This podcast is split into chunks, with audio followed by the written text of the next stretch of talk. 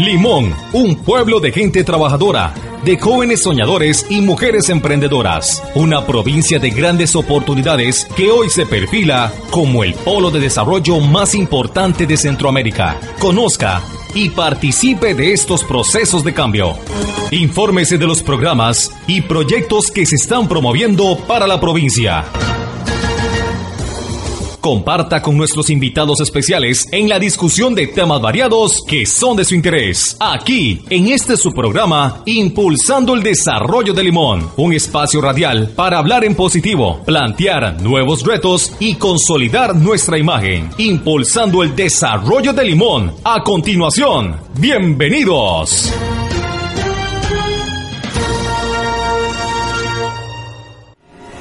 La pesca de arrastre es una actividad insostenible ambiental, social y económicamente en las condiciones que se realiza actualmente. Es una de las principales amenazas a la biodiversidad marina y en nuestras zonas costeras solo genera 590 empleos directos, la mayoría de mala calidad. Según un estudio reciente de la Universidad Nacional, las peladoras de camarón trabajan de manera informal y ganan 37 veces menos que el dueño de la embarcación. No defendamos lo insostenible. Un mensaje de Fundación Mar Viva. La receta de medicamentos de la caja ahora es electrónica. Así es. Durante la consulta, su médico ingresa a su expediente digital los medicamentos recetados y se envían directamente a la farmacia para ser preparados. Retire el comprobante y ahí le indicarán el tiempo para recoger sus medicinas. Cuando le prescriban medicamentos mensuales, los retirará directamente en el device que le corresponde. Ah, y recuerde mantener sus datos actualizados. Caja Costarricense de Seguro Social. Venga, le voy a presentar a la gente de la oficina. En aquel escritorio está Pablo. Él es muy católico. Enfrente está Marcela. Ella de nunca se casó, pobrecita. Junto a la ventana se sienta Rebeca. Esa mujer es una mala madre. Y en la fotocopiadora está Ernesto, que es bisexual. ¿Y a usted cómo la presento? Mm, usted me parece... ¡Ya! ¡No me etiquete! Las etiquetas encasillan, juzgan, limitan. Detrás de las etiquetas solo hay prejuicios y discriminación. No apoye ninguna iniciativa que discrimine a las personas en razón de su credo, su opción sexual o las decisiones que toma sobre su vida. Usted tiene derecho a tomar sus decisiones. Yo tengo derecho a tomar las mías. Colectiva por el derecho a decidir.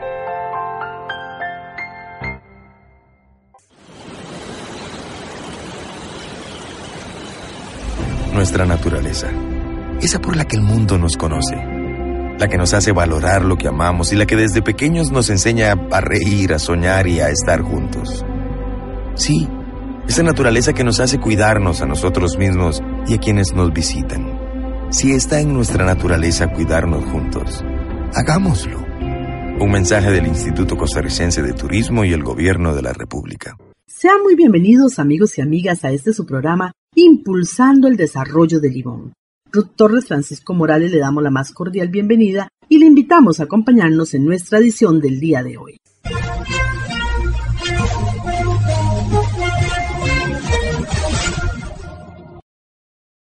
Nos encontramos esta mañana conversando con el señor Ari Regidor, quien es presidente ejecutivo del INDER, y vamos a estar compartiendo con nuestro público cuáles han sido los avances de la institución en los temas que le competen, pero también cómo ha sido el INDER un aliado estratégico para que muchos de los programas y proyectos de las diferentes comunidades se vayan realizando, lleguen de verdad a ocupar un lugar de interés, no solamente para la institución, sino para la comunidad, que es la que más se beneficia con estos procesos.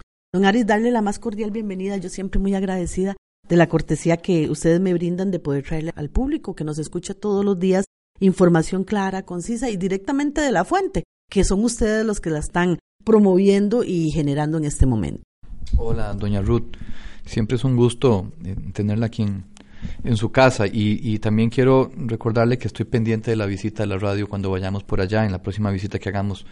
Eh, iremos para poder conversar largo y tendido y ojalá tener participación de la gente también que nos pregunte y nos cuente cómo nos ha ido. Eh, efectivamente, estamos aquí a la, orden, se han generado varios procesos importantes en los que el INDER está participando en toda la región Caribe, que es, que es muy importante eh, conversarlos y, por supuesto que siempre a las órdenes de todos ustedes. Don Aris, me gustaría que iniciemos comentándole a la gente cómo ha sentido usted este periodo que recién ha iniciado el cambio del INDER, porque curiosamente, y en los últimos días hicimos una gira por los territorios INDER allá en la zona de Limón, y nos encontramos con que la gente siente que el INDER tuvo un refrescamiento. Sabemos que hubo un cambio de imagen, un cambio de objetivos, pero la gente lo ha percibido de una forma muy positiva. Usted como presidente ejecutivo, ¿cómo considera que ha sido este proceso para ustedes? ¿Qué importancia ha tenido? Lo, más importante es que eh, hay, una, hay una relación de, mucha transparencia con los consejos territoriales y los comités directivos, que son el brazo, así lo, queremos entender desde la presidencia ejecutiva, son el brazo que, ayuda a hacer que las cosas sucedan en los territorios y no solamente por parte del INDER, sino también por parte de otras instituciones públicas. Hemos hecho algunos cambios que eh, esperamos, y, así creo que lo hemos ido eh, notando, que los comités directivos en los consejos territoriales han empezado a sentir, principalmente sobre el papel, el rol, la importancia que tiene realmente el comité directivo en el proceso de transformación de sus territorios. Eh, le hemos dado durante el último año un, un, si se quiere llamar refrescamiento, puede ser un refrescamiento, pero yo más, más bien considero que es un reposicionamiento de la importancia que tienen todas las personas que representan a organizaciones sociales y públicas en cada uno de los territorios para marcar la ruta de las inversiones más importantes que hay. ¿Por qué viene, por qué viene esto? Primero porque creemos que el INDER es un acelerador del desarrollo. Eso lo hemos venido planteando. Y ese acelerar el desarrollo en los territorios rurales implica la necesidad de juntarse con otra gente para hacer que las cosas sucedan. Esos son acuerdos, convenios, trabajo conjunto desde las corporaciones municipales con quienes tenemos una excelente relación prácticamente a nivel nacional en la presidencia ejecutiva, las instituciones públicas que, que, trabajan fuertemente en cada territorio, como las organizaciones sociales. Eh, esto sale adelante a partir del trabajo todos juntos. Y la otra dinámica importante que hemos planteado es que queremos mover la aguja. Y para mover la aguja las inversiones tienen que ser inteligentes. Y cuando hablamos de inversión inteligente es atender aquellos elementos desde el punto de vista territorial que tengan un impacto transformacional a partir de la la claridad que tiene la gente en el territorio de a dónde es que chima el zapato, a dónde es que está la cosa complicada y cuáles son los impulsos que debemos desarrollar porque ciertamente hemos invertido en el año 2018 el 32% de los recursos del INDER, del 100% de recursos que se utilizaron para el desarrollo de infraestructura o la generación de proyectos, el 30% eh, prácticamente fue eh, invertido en la región Caribe. Eso quiere decir que para nosotros más de 4 mil millones de colones en diferentes tipos de proyectos fueron transferidos, ejecutados en, la región Caribe, en cada uno de nuestros territorios y, y en cada uno de nuestros cantones, pero la gente no los sentía como, como, como propios. Y esa fue una de las cosas que más nos ha llamado la atención, porque a pesar de que estamos invirtiendo en los territorios, la gente no los siente como tales. Y aquí el tema de, la cercanía y el refrescamiento o, la, o, el replanteamiento del rol de los consejos territoriales es clave. Que los recursos que estamos invirtiendo es producto de un trabajo conjunto que hacemos con los comités directivos, con los representantes de estos comités directivos y también con el esfuerzo de otras organizaciones públicas, instituciones públicas, que se acercan para que entre todos hagamos un poquito más con lo que cada uno tiene. Entonces, eh, a nosotros nos alegra mucho que ese sentir se, se, se genere, eh, no estamos deteniéndonos, hay una serie de cambios a lo interno de la institución también que viene a reposicionar y a fortalecer el trabajo directamente con los consejos territoriales, principalmente en dos cosas claves. Estamos especializando un departamento para fortalecer la gobernanza territorial, es decir, la relación con los consejos territoriales en capacidades, en recursos y en elementos de carácter técnicos, por ejemplo, pero también por otro lado estamos buscando la manera de mejorar la capacidad de inversión y eso en el POI del próximo año se tiene que notar. Desde este año estamos trabajando de manera tal que los proyectos más relevantes en cada uno de los territorios identificados por los miembros del territorio,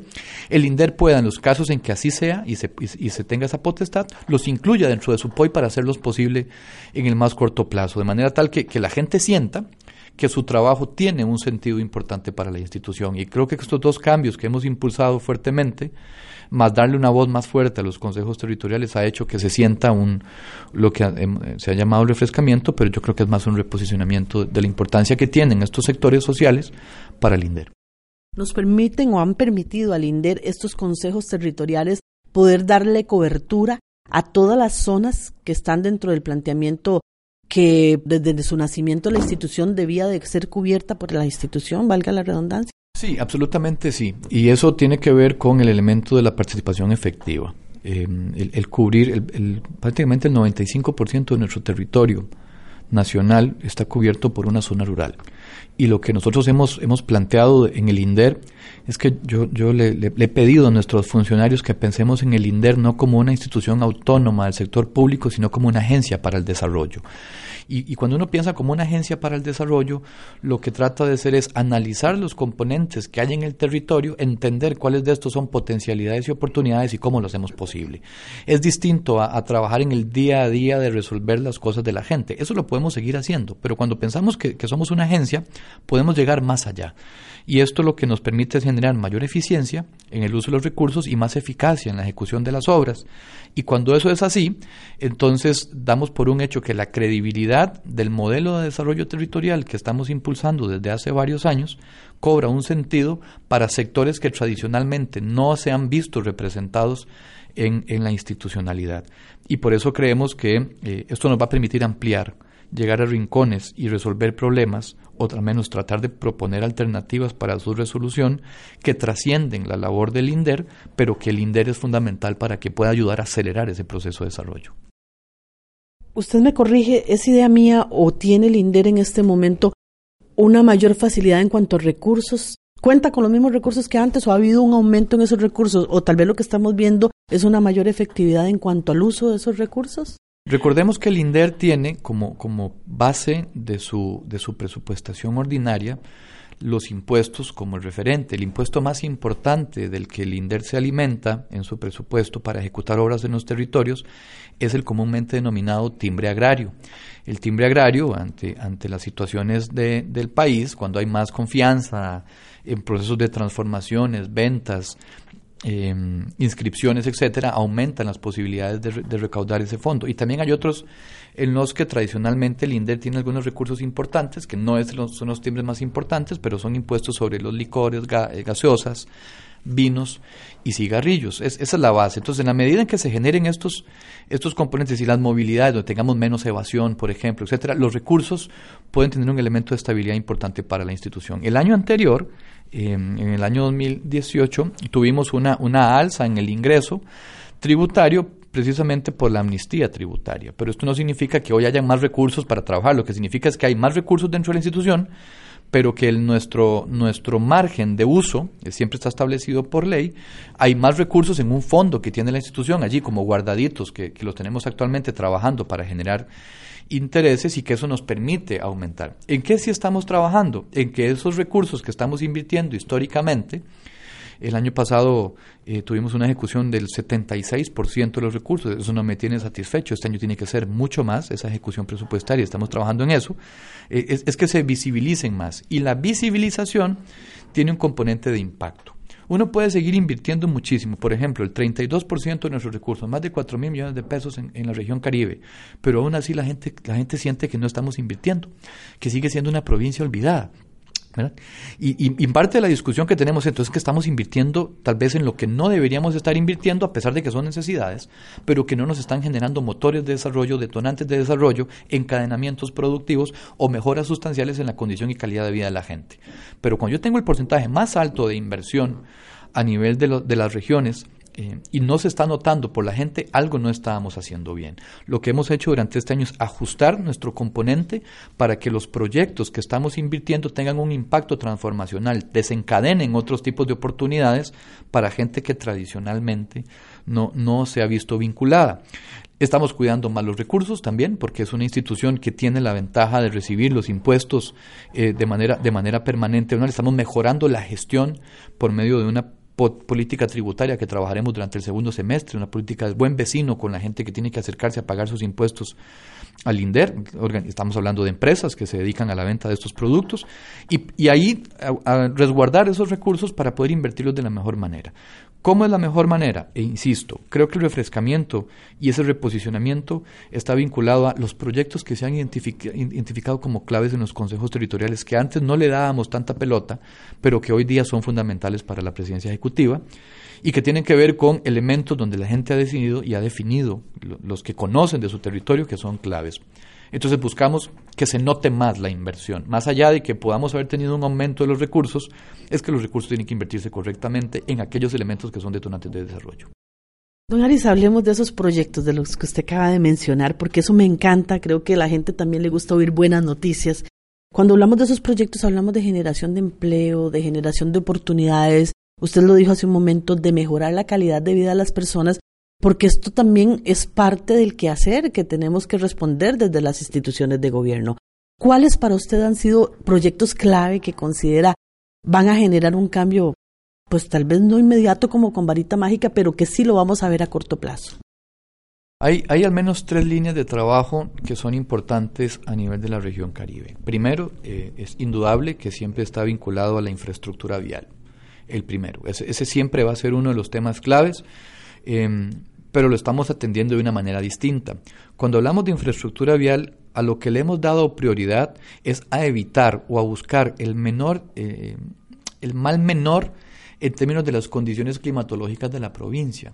No solamente se trata de que, de que podamos generar un, lastreo de calles o una pavimentación de calles, es que ahora estamos trabajando con mucha fuerza para evitar que las comunidades queden incomunicadas. Y eso significa puentes, significan eh, pasos de, agua, significan alcantarillados de mayor nivel de, de diámetro para que puedan hacerse. Eh, eh, y, y, esto de una u otra manera tiene un impacto importante, porque en una zona donde llueve muchísimo y permanentemente, casi que todo el año, el atender los caminos y no atender correctamente los riachuelos, las quebradas, los ríos, por ejemplo, o algunos lugarcillos allí que, que en algunos meses de verano no pasa agua, pero en invierno siempre se sale el agua con al menos dos, dos, dos lluvias, tiene un impacto para, la, para las comunidades. Y es que estamos trabajando muy fuerte, por ejemplo, en el tema de Valle la Estrella, con los grupos indígenas asociados hacia todo ese sector y también el sector de, de Talamanca, en mejorar la condición de accesibilidad, porque eso permite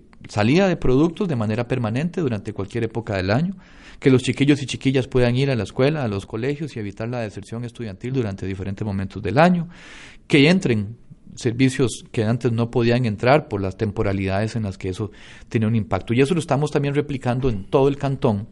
Le hemos dado una especial atención a construir muy buenos puentes. Estamos invirtiendo muy buena plata para que sean muy buenos puentes, para que la gente sepa que tiene una seguridad en el tránsito y que las zonas en donde tradicionalmente tenemos situaciones particulares de, de, eh, donde se evitaba el paso, no se generara esa, imposibilidad. Primer tema, infraestructura vial. En otros lugares, evidentemente, la infraestructura vial está vinculado a mejorar las condiciones de acceso, inclusive estamos trabajando en una serie de apuestas para generar eh, diferentes tipos de proyectos en zonas de, un poco más alejadas de lo que tradicionalmente teníamos y mejorar su acceso.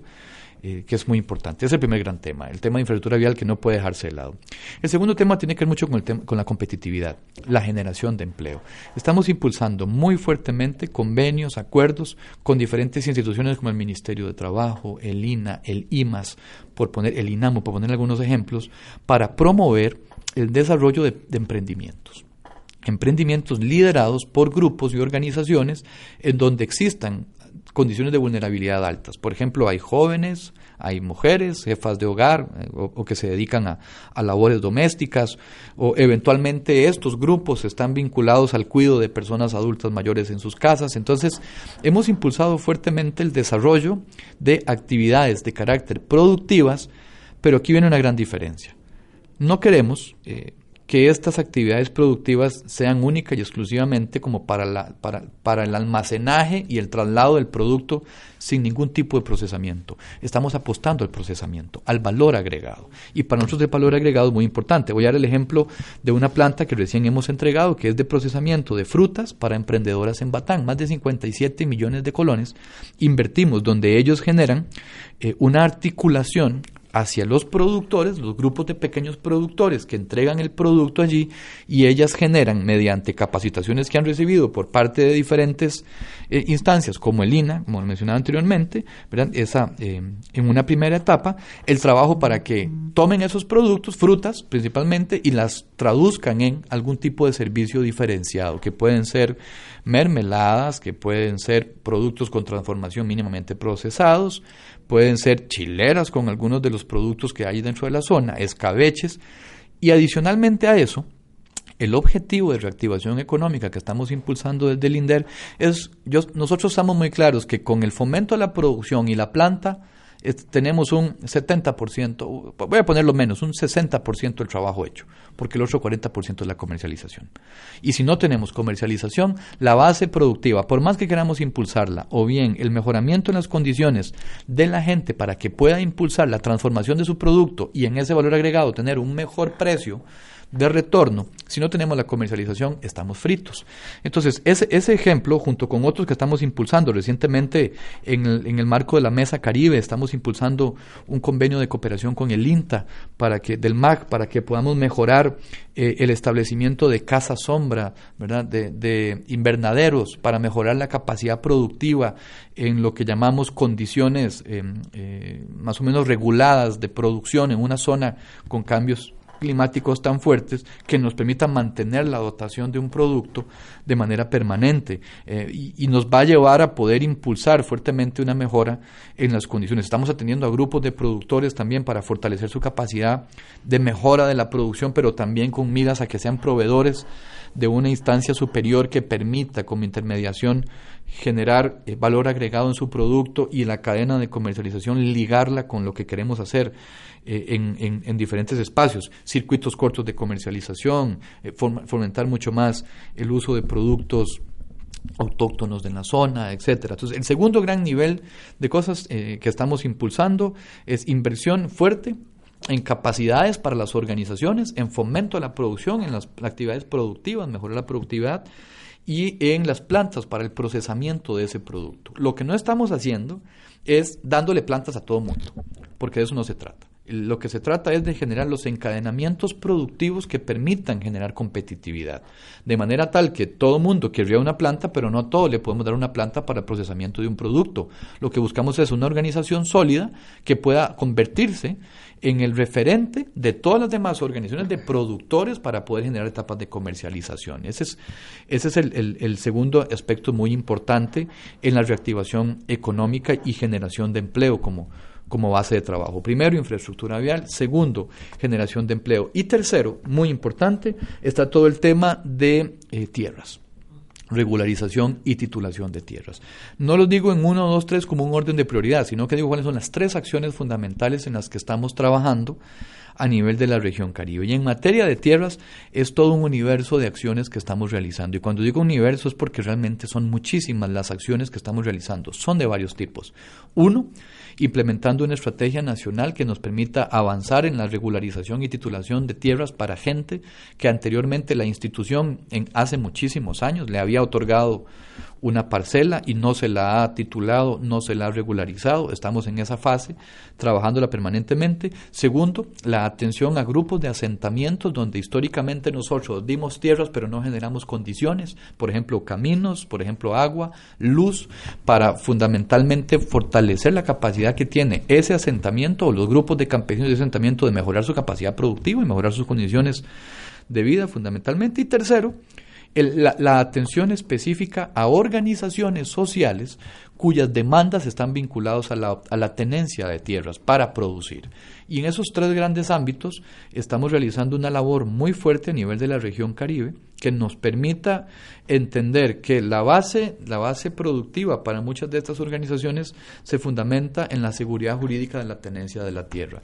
Y le pusimos el pecho a las balas en ese tema. Yo me he vinculado de manera directa también en la resolución y atención de estos grupos, eh, que, que a veces, aunque, aunque muchas veces no, no, necesariamente tiene que ser así. La gente quiere que uno esté metido en, en, el medio porque quiere una garantía de que lo que se está diciendo es lo mejor. Y yo agradezco mucho que la gente lo piense así. Y por eso hacemos el esfuerzo para acompañar todos los, los grupos que están interesados. En estos, en estos tres grandes ámbitos estamos proyectando nuestras inversiones para el 2020 también. Ya en el 2019 tenemos un alto nivel de inversiones en ejecución tanto en materia de tierras, de regularización, titulación, en todos los temas de las plantas de procesamiento, de las entregas de estas plantas, del fortalecimiento la producción y de infraestructura en diferentes tipos, pero metiéndonos muy fuertemente en el tema de infraestructura vial como componente. En estos tres ámbitos creo que podríamos resumir eh, cómo es que esos miles de millones de colones que estamos también empujando este año en la región Caribe podrían reducirse a, a el impacto que estamos buscando transformacionalmente en oportunidades para la gente. Don Aris, ¿cuáles considera usted son los principales retos que están enfrentando como institución en este tema específico que tiene que ver con la región Caribe y en las tres áreas principales o ejes que están trabajando? Los retos de la institución son muy variados. En estos tres ejes hay al menos eh, cinco grandes dimensiones de retos. El primero es mental.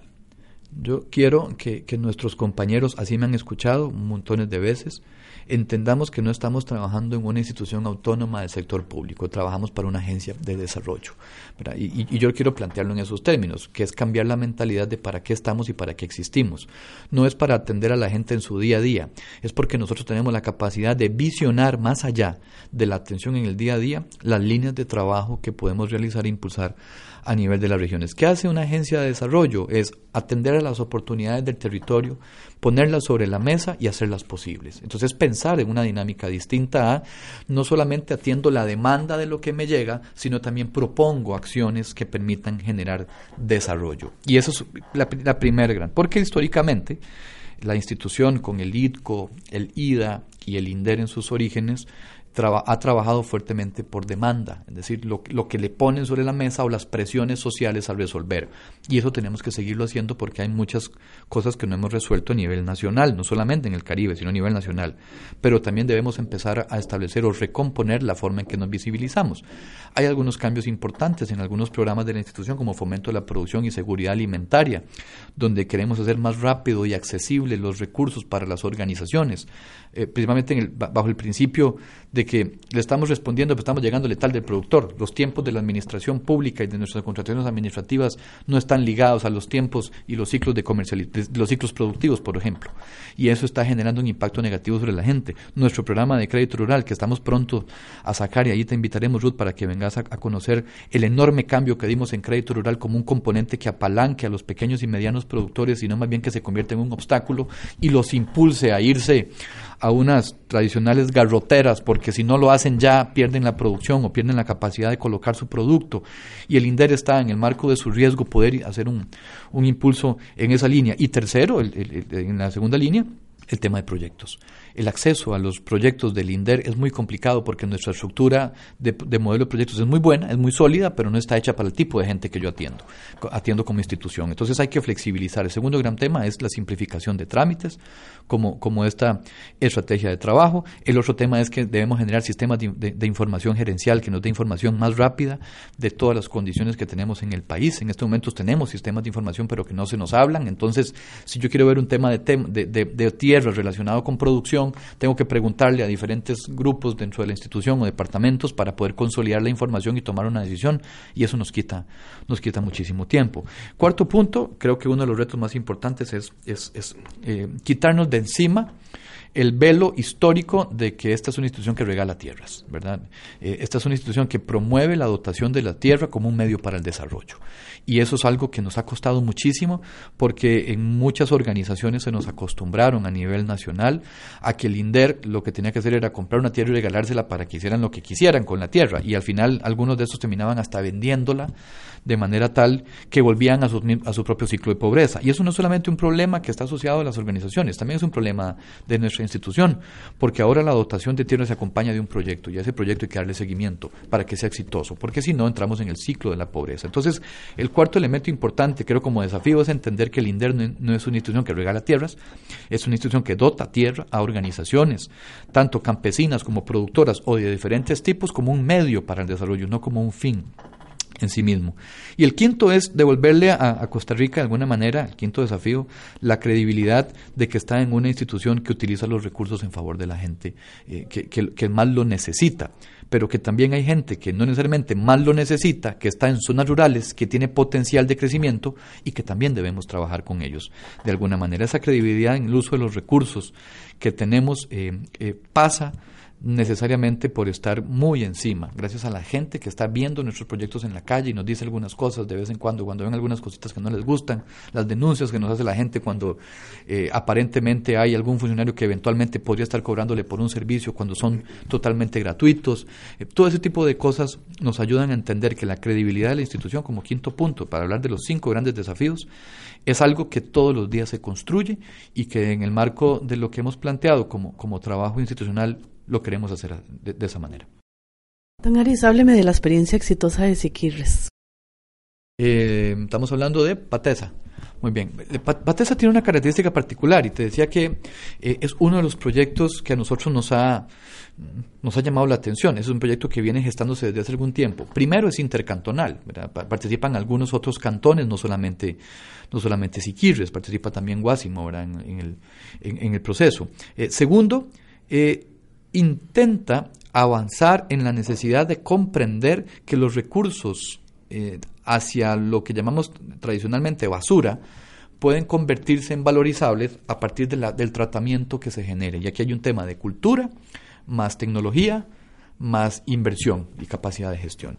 Y, eso es una apuesta que hemos hecho muy importante. El Parque Tecnológico Socioambiental, estamos firmando eh, pronto una adenda al primer contrato, que, al primer convenio, perdón, de cooperación que hemos generado, porque nos parece que es una, una, una dinámica y una respuesta intercantonal que nos permite atender, por un lado, la necesidad de atender el tema de la basura tradicional, que siempre es un problema para todo el mundo, entender que la basura se convierte en un elemento valorizable y que ese elemento valorizable, bien trabajado, se puede convertir en empleo para alguna gente, pero también mejora la condición de vida para nuestros compañeros en, en, las, en los cantones que están trabajando pero también de alguna manera que los primeros resultados que estamos, que estamos haciendo eh, nos permiten decidir que el tema socioambiental se convierta en algo más que un problema y es una alternativa o una solución principalmente para los cantones rurales.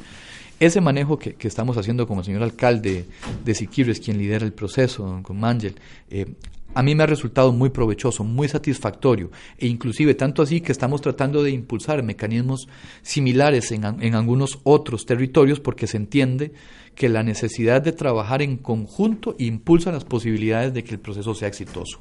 También nos ha, nos ha llamado muchísimo la atención en la visita que hiciéramos recientemente a, a la región Caribe, como también la municipalidad ha visto en esto una alternativa grande. Ya tiene camiones específicos para, para la búsqueda de, eh, de, para la generación de rutas en los poblados, en las comunidades, y ese camión específicamente está determinado para cierto tipo de recurso valorizable. Cuando ya uno encuentra eh, que, el componente de inversión inicial que da la institución tiene una caja de resonancia en la municipalidad porque institucionalmente generan un presupuesto ordinario para atenderlo, eh, especializa a la gente, hay una persona a cargo, se capacitan a las personas, se impulsa la cultura en la comunidad, uno entiende que está frente a una posibilidad muy bonita de transformar la forma en cómo vemos la basura en los territorios rurales como un mecanismo alternativo para la generación de empleo, pero también para el, el mejoramiento de la condición socioambiental. Don Aris, tuve una oportunidad de conversar con don Juan Ramón Rivera esta semana del INCOP y él me habla de una serie de proyectos para Punta Arenas. No sé hasta qué punto en este momento ustedes estarán involucrados, pero quiero hacerle la consulta porque me habla de una transformación de negocios y de oportunidades para lugares como Isla Caballo, Isla Venado, Isla de Chira, y que hay todo un convenio interinstitucional para poder sacar adelante también esas comunidades que si nos ponemos a analizarlo Limón, Punta Arenas, Guanacaste siguen siendo las provincias con mayor problemática de desempleo y con mayor, digamos, estatus de pobreza. Sí, para, para el sector de, del Pacífico Central, que nosotros lo trabajamos desde Quepos hasta las, hasta las islas y la península, hay una serie de acuerdos que hemos venido trabajando en las mesas de, diálogo y por allá. Allí hay algunas condiciones importantes. Por ejemplo, la primera, la generación de empleo. Nosotros estamos impulsando fuertemente el desarrollo tecnológico de la mejora de las capacidades de los pescadores en el desarrollo de granjas acuícolas. ¿Por qué granjas acuícolas? Porque también uno de los objetivos nuestros es que ante la, la eventual apertura de un mercado regional chorotega o un aumento en las condiciones para la comercialización de productos de alto nivel, aquí lo que y, atendiendo por otro lado que hay un problema serio en la explotación de los recursos pesqueros, el modelo de desarrollo sostenible que se quiere en, en toda esta zona viene dado a partir de las granjas y cómo las granjas se convierten en alternativas que pueden tecnológicamente y a partir de las capacidades que se fomenten en los pescadores mejorar su condición de puesta en escena. ¿Y qué significa la mejora de la condición de puesta en escena? Bueno, que a partir de un producto mejorado eh, tecnológicamente o genéticamente, más una dotación de insumos que permita mantener su capacidad y condición en condiciones controladas, tendríamos un producto, eh, una, producción a partir de un producto que reúne las condiciones y características de comercialización de alto calibre. y eso podríamos decirlo tanto para el mercado local, que fundamentalmente son muchos restaurantes, como para el mercado internacional, donde también podemos ser competitivos. Ahí hay todo un, un elemento. Por eso los aspectos relacionados con las islas están vinculados en algunas, en algunas cosas interesantes. No solamente el tema de pesca sino también el tema de la producción de otro tipo de productos dentro de las islas que antes no podíamos hacer. Vamos a, poner varios ejemplos. Eh. Eh, hay algunas islas en las que nosotros hemos impulsado fuertemente el desarrollo de invernaderos para que ellos mismos generen lo que antes tenían que salir a comprar todas las semanas. Ellos mismos generan sus lechugas, ellos mismos generan sus chiles, generan su culantro, generan su pepino, generan una serie de productos básicos que son fundamentales para el, menú cotidiano y diario de, por ejemplo, las, em, las escuelas, los niños, las escuelas, los Nice o bien las familias. Por ejemplo, el caso de Isla Venado fue uno de los más importantes. El de Isla Venado fue una asociación de mujeres que se llama Iscande en Isla Venado, donde em, impulsamos un proyecto de una casa sombra de casi 6 millones de colones en acompañamiento con el MAG. Y ellas lo que hicieron fue con esa iniciativa impulsar la producción amigable con el ambiente, donde no solamente estaba la casa sombra. Una de las cosas que hicimos es hacer posible que durante todo el año se pueda llevar a cabo la producción en una isla que no tiene agua potable, a partir de la recolección del agua, en diferentes, en diferentes mecanismos. Lo que llamamos tradicionalmente la cosecha de agua. La cosecha de agua, que es muy importante, donde se le dotó de tanques, del sistema de riego, etcétera, e hicimos posible algo que antes parecía muy difícil. Entonces ahora están generando, ya ahora sí, su, propia su propia eh, línea base de, hortalizas que nos ha dado la oportunidad de trabajar en las islas y que queremos replicarlo más fuertemente, tanto a nivel de organizaciones como a nivel familiar. El tema de cosecha de agua es muy importante en estos territorios, ¿verdad? Que es uno de los temas eh, claves. El segundo aspecto importante es el de turismo. No, no, lo hablamos en el caso de la región Caribe porque es un tema que va muy avanzado y muy impulsado, pero en la región Pacífico Central hay todo un modelo que permite tratar de encadenar las experiencias en las diferentes islas y en el Pacífico Central, hablando de Punta Arenas, hablando de Parrita, Jacó, Quepos eh, y también la zona, la zona alta de la, de la península, como, como lugares que permitan mejorar la condición de la visitación de, del turismo. Eh, aunque eh, es, una visitación alta, las condiciones de la lejanía, el transporte y de alguna manera la infraestructura vial son condicionantes que a veces se, se, obstaculiza para el desarrollo. El tema del turismo también es un aspecto que se está impulsando fuerte, fuertemente. Y el tercer, el tercer aspecto que en el que estamos trabajando eh, es el tema de la, de la generación de empleos a nivel principalmente de las costas, fundamentalmente, pero también debemos hablar de la generación de empleo con actividades agropecuarias en la parte continental. Mucho el fortalecimiento en Orotina, en Esparza, em, tirándonos un poquito más hacia Parrita y Quepos, con actividades productivas importantes, con plantas de procesamientos importantes. Estamos prontos de entregar una planta muy importante en, en Quepos para el procesamiento, perdón, en Parrita, para el procesamiento de la papaya, eh, como valor agregado que, que vincula a más de 20 productores, pequeños productores, de la zona.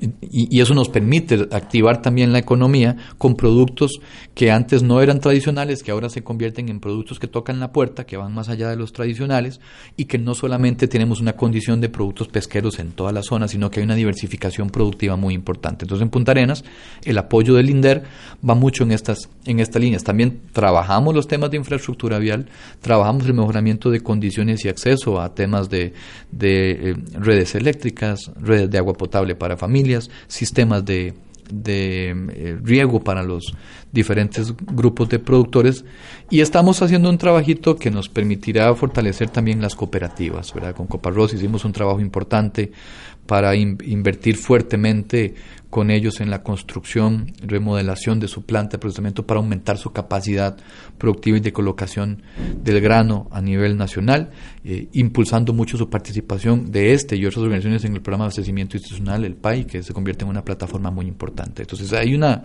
hay una línea de trabajo muy fuerte a nivel Pacífico Central también que busca reorientar y aumentar la cantidad. Hay mucha organización, mucha actividad asociativa y queremos aumentar la capacidad de afiliación a estas organizaciones y asociaciones para, que tengan más familias productoras la posibilidad de verse encadenadas en el proceso de comercialización. Viene a hacer esto también de una de otra manera una forma también de trabajar el tema de sostenibilidad alimentaria, que es un tema que nos ocupa y nos preocupa en este momento en nuestro país? No hemos dejado de trabajar el tema de seguridad alimentaria, atendiendo directamente a las familias. Lo que pasa es que queremos eh, eh, inyectarle un enfoque distinto. La seguridad alimentaria no puede verse únicamente como la sostenibilidad de la familia para que tenga que comer todos los meses, ¿verdad? O todas las semanas. La seguridad alimentaria, además de eso, también debe buscar la manera de darle la oportunidad a la familia de generar algún ingreso adicional a partir de lo que produce. Y eso es un tema de encadenamientos productivos. Nosotros estamos impulsando fuertemente que si hay alguna familia en algún territorio que tenga algún interés de desarrollar alguna actividad productiva, agrícola o agropecuaria, sea la actividad que le permita, además de la subsistencia en la, en la venta del producto a pequeña escala o en, la misma, en el mismo autoconsumo, darle la oportunidad de crecer en términos de eh, participar de algunos mercados lo que hemos llamado circuitos cortos. No podemos seguir simplemente fomentando en la entrega de semillas para la gente, para que puedan ver cómo se la juegan con los frijoles y cómo se la juegan con el maíz, o cómo se la juegan con algunas gallinas o con algunas cabras, ¿verdad? En algunos casos ganado. Si esto no tiene un sentido lógico de encadenamientos para que estas inversiones, por pequeñas que sean, ante una familia rural, se convierta en un mecanismo que le dé ingresos a la familia de, caso contrario, entonces tendremos siempre una familia haciendo fila para que le tengamos que dar el, componente de seguridad alimentaria.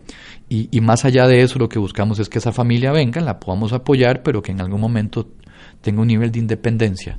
Y es ahí donde el programa Puente Agro empieza a jugar un rol fundamental en el país. La, el condicionamiento de Puente Agro como estrategia del gobierno de la República liderado por el, por el IMAS y donde estamos las instituciones del sector agropecuario, lo que busca es entender que hay que seguir dando este tipo de servicios, pero no se pueden generar aislados. Tienen que ser componentes complementarios en sí mismos para que las familias tengan algún tipo de alternativa para salir del modelo histórico en el que están, de, de solamente la ayuda como, como parte de su subsistencia y que esa subsistencia lentamente se pueda convertir en independencia. Aris, ¿qué sigue ahora? ¿Qué le espera a esta institución bueno, sabemos que en trabajo un montón, ¿verdad? En los próximos meses de este 2019 vamos avanzando con la proyección que se tenía. ¿Qué falta por hacer? De lo más importante es, es que la confianza a lo interno de nuestros funcionarios eh, se fortalezca eh, con base en la necesidad de, de, que el proceso de transformación institucional se concrete lo más pronto posible y tengamos un INDER ya no solamente trabajando y operando en términos de lo que ha venido haciendo, sino más claro en sus procesos y procedimientos. Hoy lo, hemos hecho un avance muy importante. Para mí ese siempre es el principal desafío de lo que tenemos que hacer durante este segundo semestre. El 2019 es una fecha importante, es un año importante en esa línea. Eh, nuestros funcionarios deben tener confianza en que la institución les, respalda y que, y que le quiere sacar el mayor potencial en la excelencia, pero para eso también tenemos que generar esa confianza. En el segundo ámbito es el fortalecimiento de las relaciones con los consejos territoriales y los comités directivos. Estamos fortaleciendo muchísimo esa relación y eso tiene que ver reflejado también en que los componentes presupuestarios y nuestras inversiones responden en alguna medida a, lo que ellos han planteado como, necesario. Ahí hay todo un, un, esquema de trabajo que no podemos dejar pasar con los comités directivos. Y a nivel nacional, nosotros estamos eh, entendiendo que el, el trabajo del INDER se fundamenta en aumentar las condiciones y calidad de vida de los territorios rurales.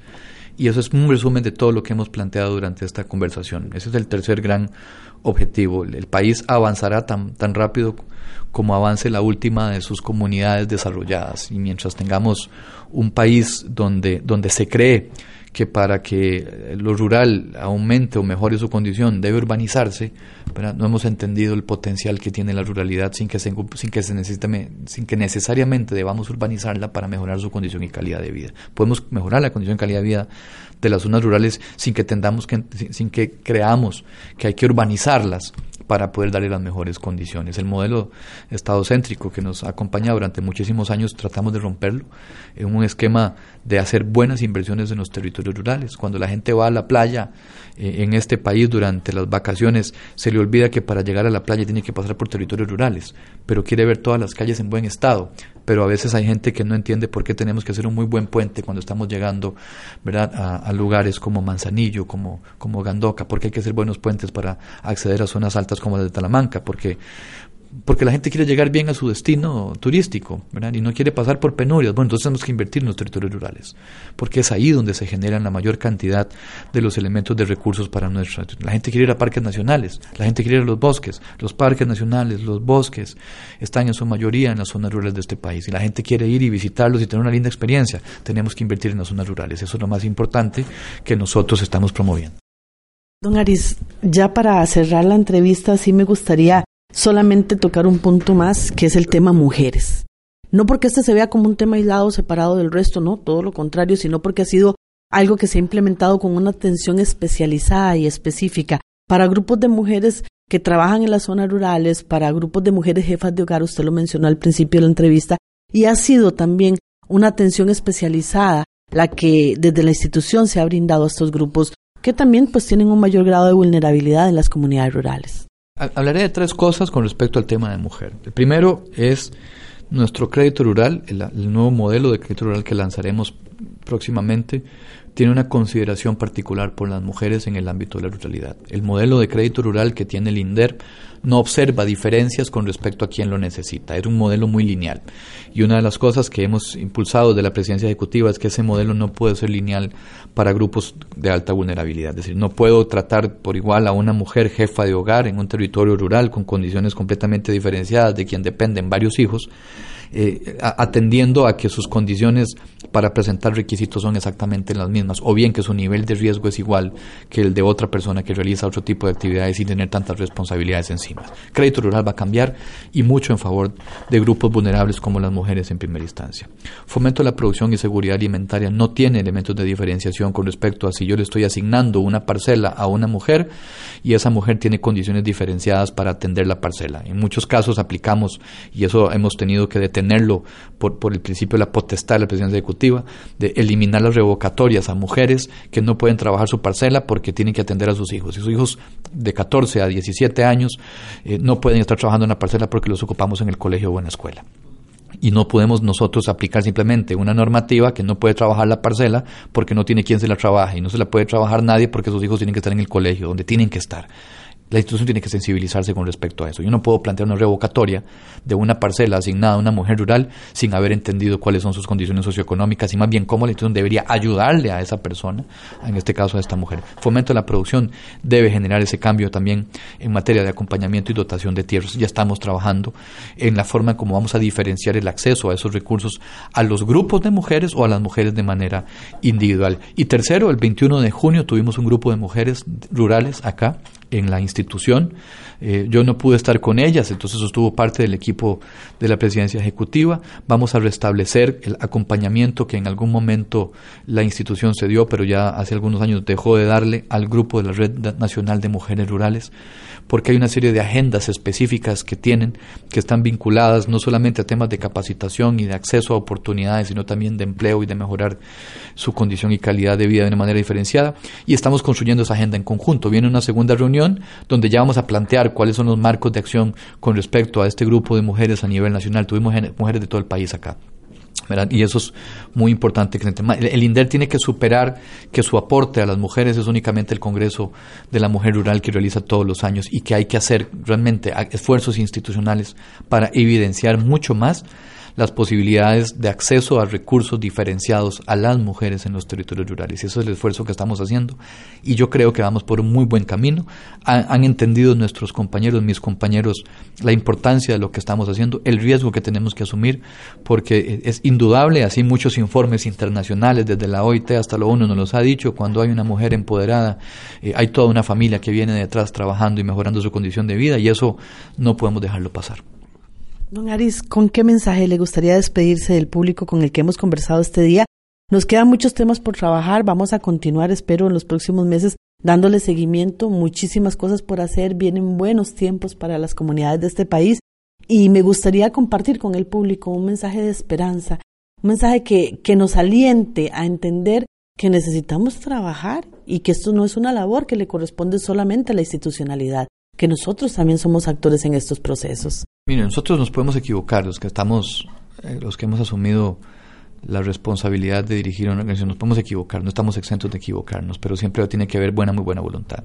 En el INDER estamos poniendo toda la buena voluntad posible para que en los momentos de incertidumbre que vive nuestro país, la confianza eh, en nosotros mismos, en la capacidad que tenemos de sobreponernos a esos elementos de adversidad, nos ayuden a generar alternativas para salir adelante. La incertidumbre nunca ha sido una buena compañera. La incertidumbre generalmente nos lleva por los caminos de, la, de la desconfianza. Y cuando hay desconfianza entre los que tienen que generarse confianza para salir adelante entre todos, esa, esa, buena, esa buena consejera desaparece. La incertidumbre que vivimos hoy día en nuestro país, eh, por elementos vinculados a las finanzas públicas, por elementos vinculados a la, a la eh, especialización de algunas instituciones públicas, su existencia, su presencia, su futuro, eh, el tema de los empleos, etcétera, eso se combate con muchísimo trabajo, pero fundamentalmente entendiendo que estamos todos o deberíamos estar todos de un mismo lado y en el INDER queremos promover esa confianza. Por eso decía en el quinto punto anterior que la credibilidad en la institución es clave, que estamos haciendo ese esfuerzo por generar confianza en nuestros, en nuestros pares, en nuestros consejos territoriales, en nuestros beneficiarios, de que estamos haciendo el mejor esfuerzo por sacar adelante el país desde las zonas rurales y que la, la incertidumbre se combate con muchísima confianza entre nosotros y eso es lo que queremos promover. Estamos en un buen momento para dar un enorme salto y sacar el país adelante. Y creo que eh, hay suficiente capacidad en, los territorios rurales para hacerlo posible. A usted, doña Ruth, las gracias y por supuesto a toda la gente, eh, pues desearles lo, mejor y que sigamos adelante.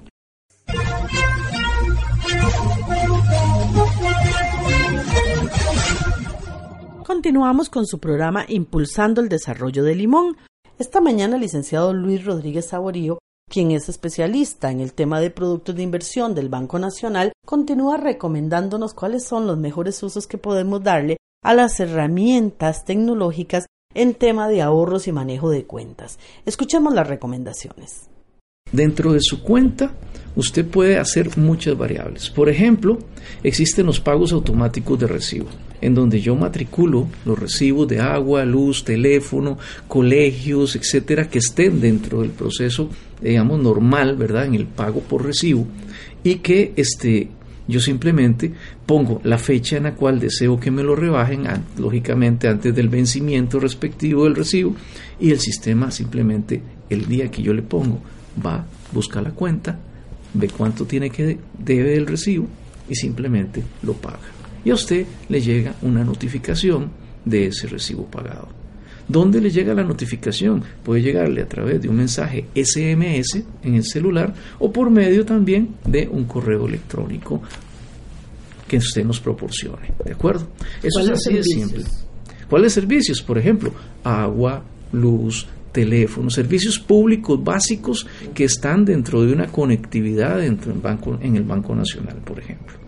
Universidades, pago de patente. Se puede hacer perfectamente. De hecho, por ejemplo, las, los pagos municipales que normalmente se hacen, este, usted los puede matricular a que se paguen automáticamente o bien usted los matricula para que te notifique a través del Internet Banking en el momento en el que sale el recibo y la fecha de vencimiento para que usted lo pueda pagar.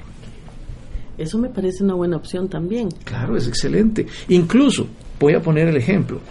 Eso era lo que es pago automático de recibos. Pero también tenemos otra herramienta que a mí personalmente me encanta porque me ordena, que se llama la transferencia automática programada. ¿En qué consiste una transferencia automática programada? Consiste precisamente en que yo vengo y le digo, quiero que me pase a mi hijo que está estudiando en la universidad digamos, a su cuenta con el Banco Nacional semanalmente tantos colones. ¿De acuerdo? Entonces, el sistema lo va a hacer automáticamente. De esa forma, yo me tranquilizo porque cuando mi hijo está en la universidad y necesita comprar un material o necesita pagar algo, digamos, va a tener un recurso dentro de una cuenta que yo precisamente le abría a él y que le estoy transfiriendo automáticamente todas las semanas. Yo defino si es semanal, quincenal, mensual, yo lo defino cuando quiero y lo puedo hacer de, esa manera. Entonces, eso es una transferencia automática programada. A mí me ayuda mucho. ¿Por qué? Porque, bueno, mi núcleo familiar, mi esposa y yo trabajamos, mis hijos estudian, ¿de acuerdo?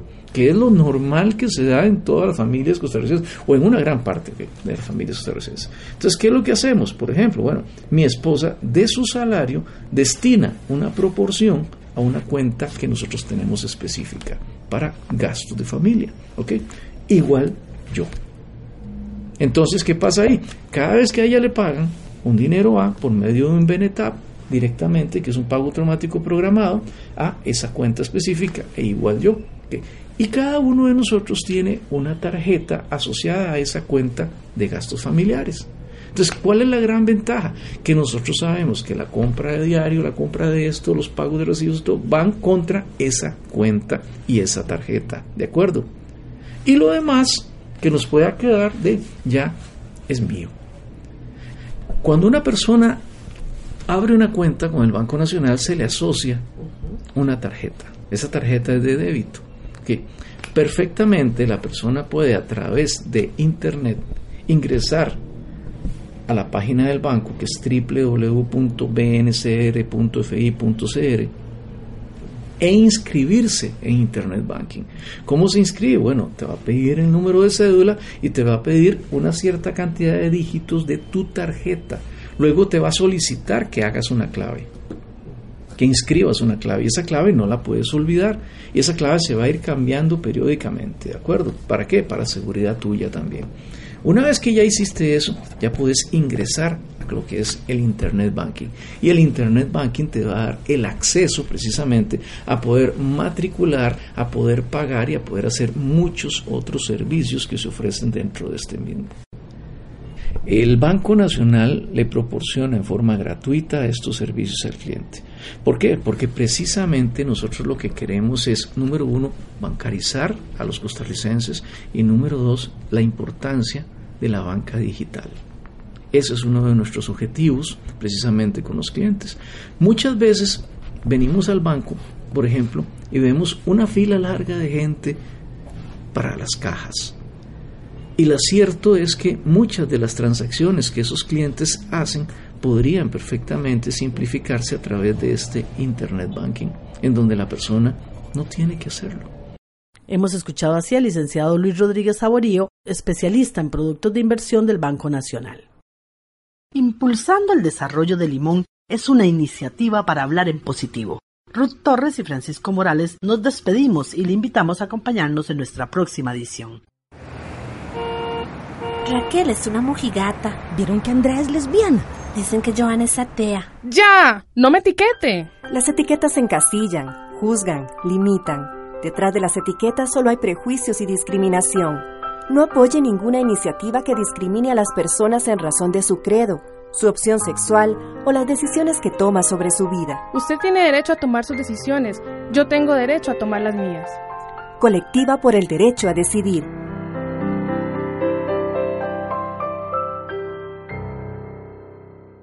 Aprende a decir no. Así de simple. Así de importante. Di no al cómo nos podemos arreglar. Al que quiera aprovecharse de otro. Di no al camino fácil y rápido, aunque sabes que está mal. A pensar solo en ti, sin importarte lo que le pase a los demás. Di no al que cree que todo se arregla con una lana, al lo hacemos por debajo de la mesa. Di no al actuar mal cuando no te están viendo. Al favor con favor se paga, aunque te insistan. No es no. Di no a los que creen que todos somos tranzas, aunque seas el único, aunque vayas en contra de los demás. Si todos decimos no, veremos un cambio. Aprende a decir no. No. No. No. No. No. Que no. Aprende a decir no. Cambia mucho más de lo que crees. ¿Sabes cuál es la diferencia entre la televisión digital de pago y la televisión digital abierta? Que la televisión digital abierta te permite disfrutar de los canales nacionales con una mejor imagen, mejor sonido y mayor cobertura completamente gratis. Para recibirla necesitas un convertidor de señal o un televisor en estándar japonés brasileño. En ambos casos deberás conectar una antena. Más información a la línea de consulta 800 ahora TVD. La televisión digital ha llegado. Prepárate. Un mensaje del Ministerio de Ciencia, Tecnología y Telecomunicaciones. Nuestra naturaleza, esa por la que el mundo nos conoce, la que nos hace valorar lo que amamos y la que desde pequeños nos enseña a reír, a soñar y a estar juntos. Sí, esa naturaleza que nos hace cuidarnos a nosotros mismos y a quienes nos visitan. Si está en nuestra naturaleza cuidarnos juntos, Hagámoslo. Un mensaje del Instituto Costarricense de Turismo y el Gobierno de la República. Nos despedimos, esperando que el programa de hoy haya sido de su agrado. Le invitamos a enviarnos sus comentarios, consultas y sugerencias al Facebook Impulsando el Desarrollo de Limón o bien llámenos al teléfono 2244-0989 o al 8826-4612. Muchas gracias. Les esperamos en nuestra próxima edición de este su programa Impulsando el Desarrollo de Limón.